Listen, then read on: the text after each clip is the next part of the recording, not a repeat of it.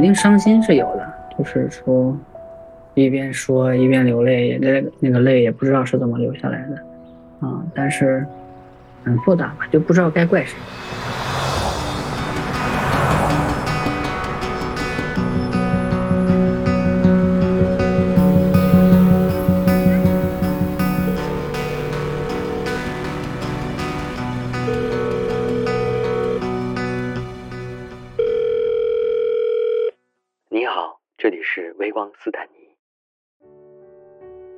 十几年前，在彩虹圈很火的一个论坛上，那个年代叫 BBS，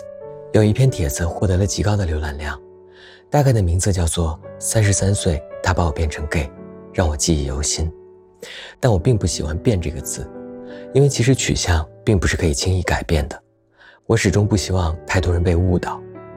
所以如果我来取那篇帖子的名字，应该叫做“三十三岁”。我才真正意识到我是 gay。今天的讲述者小 J 便是类似的情况。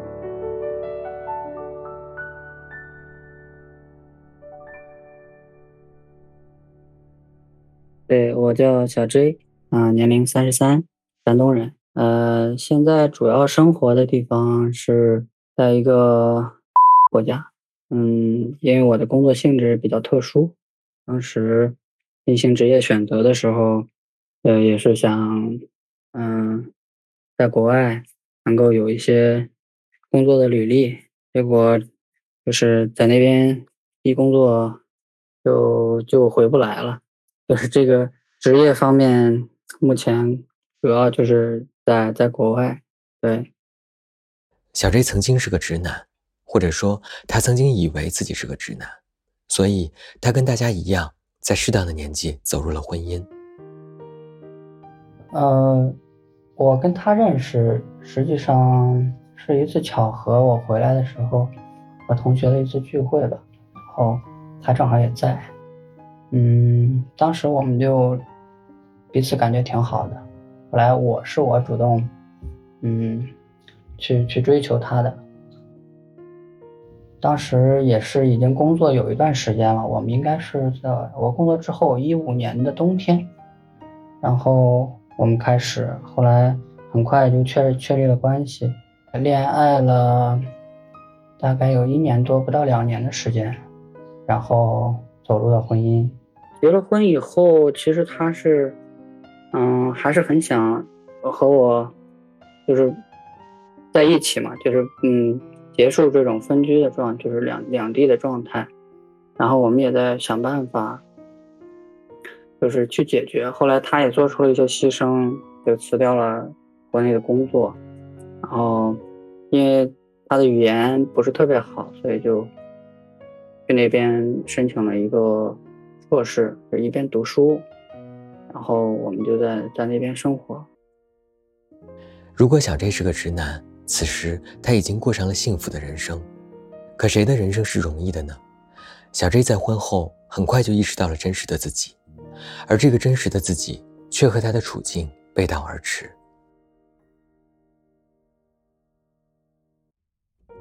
我实际上就是在我换了工作之后，也就是说，嗯，我们结婚之后，然后我是在结婚之前换的工作嘛，然后结婚之后，实际上我是从一个相对封闭的城市换到了另外一个城市，虽然还在同同一个国家。然后我的工作环境也发发生了比较大的变化，原来呢就是跟社会可能比较脱节，就是不太不太有很多的社交，或者说嗯开开放的一个社交环境，嗯，到了新的城市之后呢，啊也是一开始工作压力啊各方面的一些原因吧，然后一个偶然的机会，就是接触到了网络上这些渠道。嗯，就是一些软件之类的，然后一开始只是比较有兴趣，啊，就觉得就是一种原始的冲动吧，就是自己，嗯，感觉不是很对，但是，嗯，但是又又又没有办法控制，就是，嗯，不去接触，啊，而且在不断的接触的过程当中呢，本身。给自己设置的一些底线也在一步一步的突破。因为我啊，我本人我觉得还是一个嗯比较负责任的人吧，就是我我也知道我自己是一个已婚的状态，所以其实那个阶段也是很纠结的。嗯，但是设置的每一步的原则，就是在在一步一步的在在突破。如他自己所说，他要求自己做一个负责任的人，所以当他意识到这一切以后，他主动选择向妻子坦白。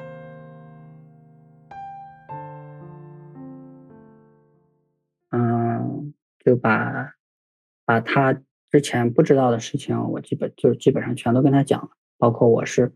怎么发现的这个过程，然后我我心理状态的一些变化啊。嗯，其实当时作为当事人来讲，他肯定是非常痛苦和崩溃的，因为那个时候我们才结婚不到两年吧，然后他也刚刚去到我所在的地方，啊，一年多，实际上他的学业还没有完全结束，啊，嗯，嗯，那那个阶段实际上对于我们两个来说都是很很折磨的一个阶段吧，就是。嗯，需要做一个决定，需要，啊，需要决定是否还要走下去。对，嗯，其实，嗯，我们那时候就是，嗯，知道了这个事情之后，首先分开了，然后就，嗯，我给他找了其他的住处，然后两个人就是说彼此冷静一段时间，好好考虑考虑我们以后的事情。对，然后。这个过程大概有几个月，嗯，后来因为我，嗯，我其实到最后，我可能让我自己拿主意的话，我也没有百分之百的，就是拿定主意，是我一定要跟他结束这段婚姻，还是，还是就是能够继续走下去。但是我唯一确定的就是，如果他做了决定，我一定会尊重他的决定。对，嗯，所以。我实际上就是把最终的主动权交在他手上，然后她呢，确实是一个比较独立的女孩，呃，嗯，在经历了痛苦的一个挣扎之后，她还是决定，就是我们要结束现在的一个婚姻。我知道一定会有听众好奇，难道过往的三十年当中，就真的对自己的取向毫无所知吗？我跟你们一样有这样的疑问，而小 J 的情况或许也代表了很多人。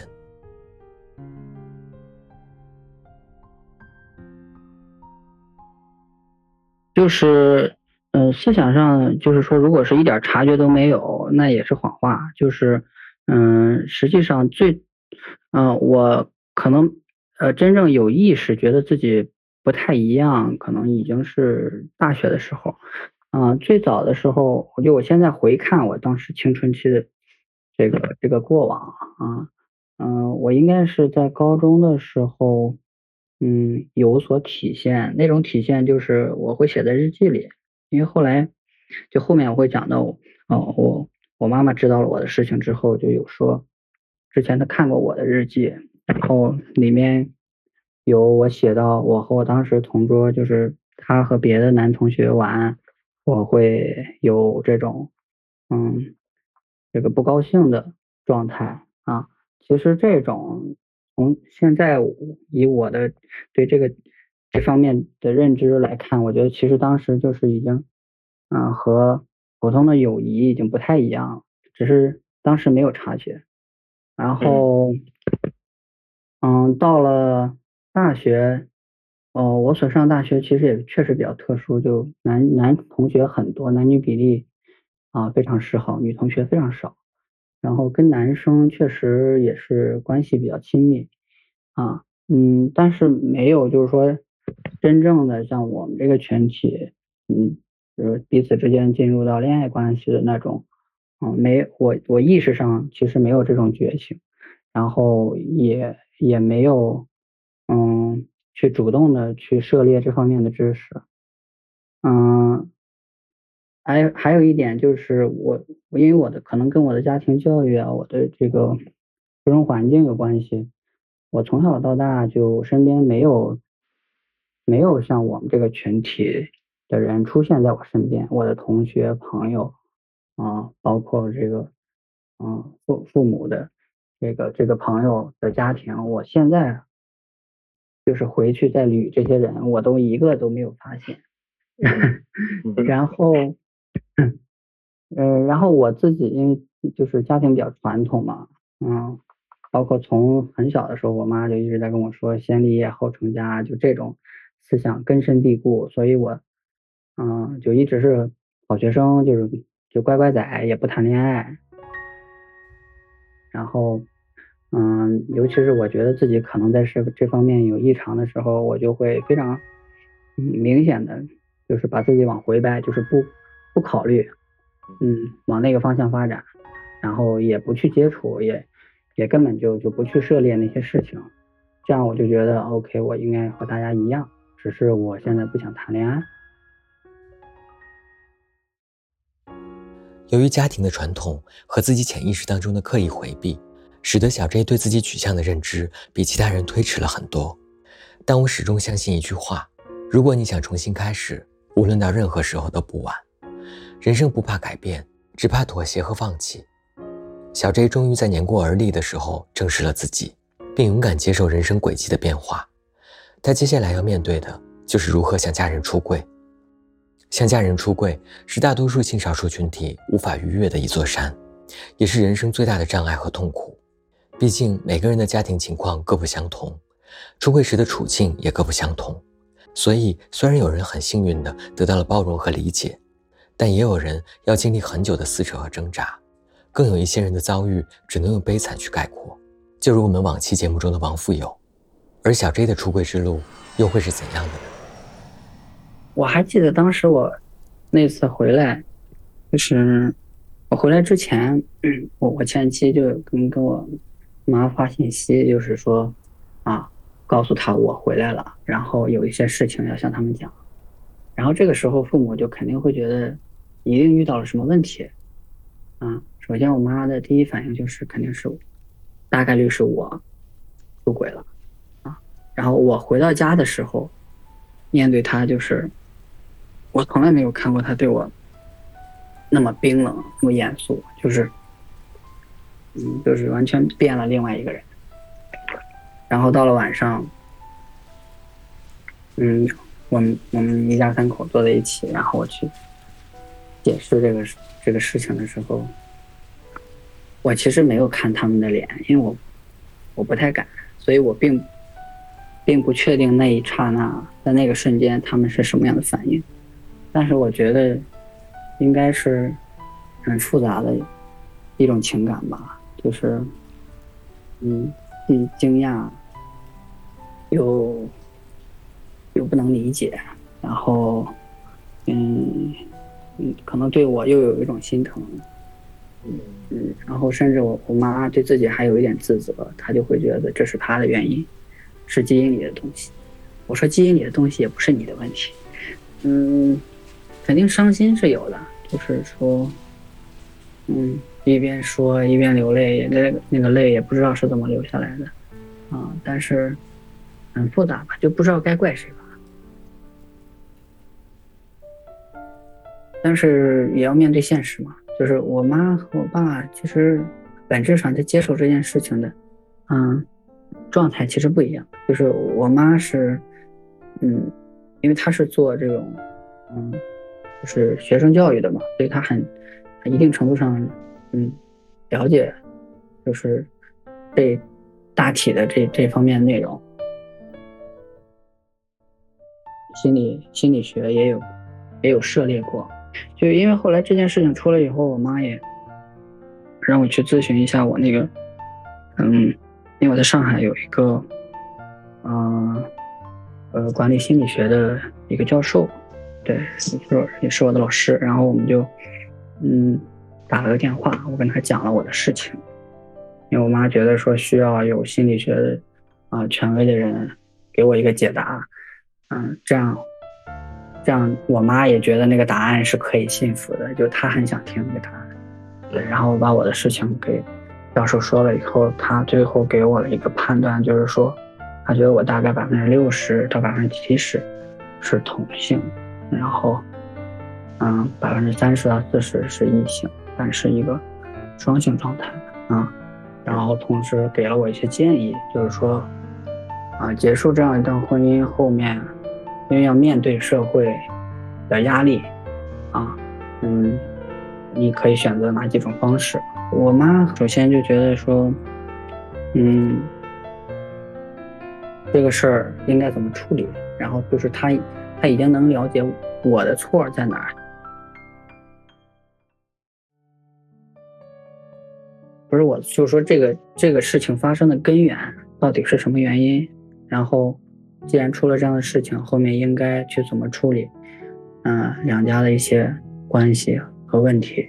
啊，就是我们在当时我跟他们讲完之后，实际上就，嗯，很快的就进入到了如何处理和解决问题的阶段。嗯，我爸其实直到现在，我觉得他都是不理解的，因为他也不了解这个群体，他好像也不想。不想去了解，但是呢，还有一个点，就是因为我是家里独子嘛，就是独生子女，我是他唯一的儿子，他总不能不认我这个儿子。然后他就应该是编了一套理由，就说服自己说，嗯，可能我得了什么大病，过两年我可能好了，就还能再结婚。还有就是我，嗯，我前妻的母亲对我的态度，就是我的岳母，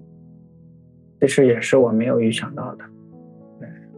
因为我去之前我就准备好了，就是就挨刀子嘛，就是去去挨骂啊，挨打。嗯，可能，嗯，也可能我岳母真的有点有点把我当成自己的儿子那那种状态，对，嗯，就是他会替我去考虑我以后怎么办，直到现在，嗯。就是就是我的称呼没有改，就是我们双方都没有改称呼，就是还是会称呼称呼对方的父母，就是爸妈这种。然后我回来的时候也会去看他们，嗯，但是但是现在我也仍然不太敢跟他的父亲多讲话，他父亲也不太想跟我多说话。我很理解，就是无论如何，就是就是从他的角度来讲，是我坑了他的姑娘，我没有给他一辈子的幸福。我始终觉得小 J 是幸运的，虽然已经三十岁，虽然已经结了婚，但至少他做到了及时止损。而无论是妻子、父母，还是岳父岳母的态度方面，虽然一定彼此的五味杂陈，但也可说是人间确幸了。如果我是他，我或许要衷心感谢很多人，而他也同样如此。很感谢，感谢他们，对，感谢他们，真的，嗯。没有，没有像这个世这个这个世俗的嗯险恶的人一样毁掉我吧，就是他们还是很爱我的，嗯，然后嗯也也很理解我，就是嗯彼此都都有很大的牺牲嘛。其实他们在接受这件事情上感受到，他们他们的牺牲也很大。我以前的朋友们还真的一个都不知道，因为。我在我的同学朋友当中没有发现一个，就是我这个群体的人，所以我觉得我也很难去冒险去跟任何人去倾诉这件事情，因为其实，在那个时候我也没有遇到说，就真的值得我放弃我的我的前妻而跟他不顾一切走在一起的那个人不存在啊，只是说我是觉得那个时候我开始意识到自己的变化，开始去。就是，像是发现了一个以前从来没有发现过的自己的一一部分。就可能在我之前的二十几岁的过往的人生当中，我没有经历过这些事情，我或者说我主动关闭了那个可以去经历的那道门。然后，我我可能本身我的，嗯，我我我是觉，假如说我是一个百分之百的人，可能我原来只了解自己百分之五十或者百分之六十，然后有百分之。二三十，就是都是完全没有碰触过的一面啊，然后，嗯，就像是打开了一一扇门嘛，然后就有一个有一股力量一直在把你往那儿拽，不要堵塞去认识自己的那扇门吧，就是，嗯，当你意识到自己和别人可能不太一样的时候，勇敢的去探索自己不一样的部分。这个不一样的部分，并不一定代表着不好，啊，就是要接纳，接纳它是属于你的一部分，然后正视它的存在，啊，一定会有合理的解决办法，啊，也一定会有合适的路可以去走，就不要，嗯，逃避，就是，嗯，大胆的去尝试一下，然后自己给自己一个答案吧，嗯。就是嗯，不要急于走入婚姻，不要急于像我这，就还没 还没了解清楚的情况下，对这样的代价是比较大的啊。但是我觉得去恋爱的话，嗯，其实是是正常的，就是要了解自己，要去修好这门课。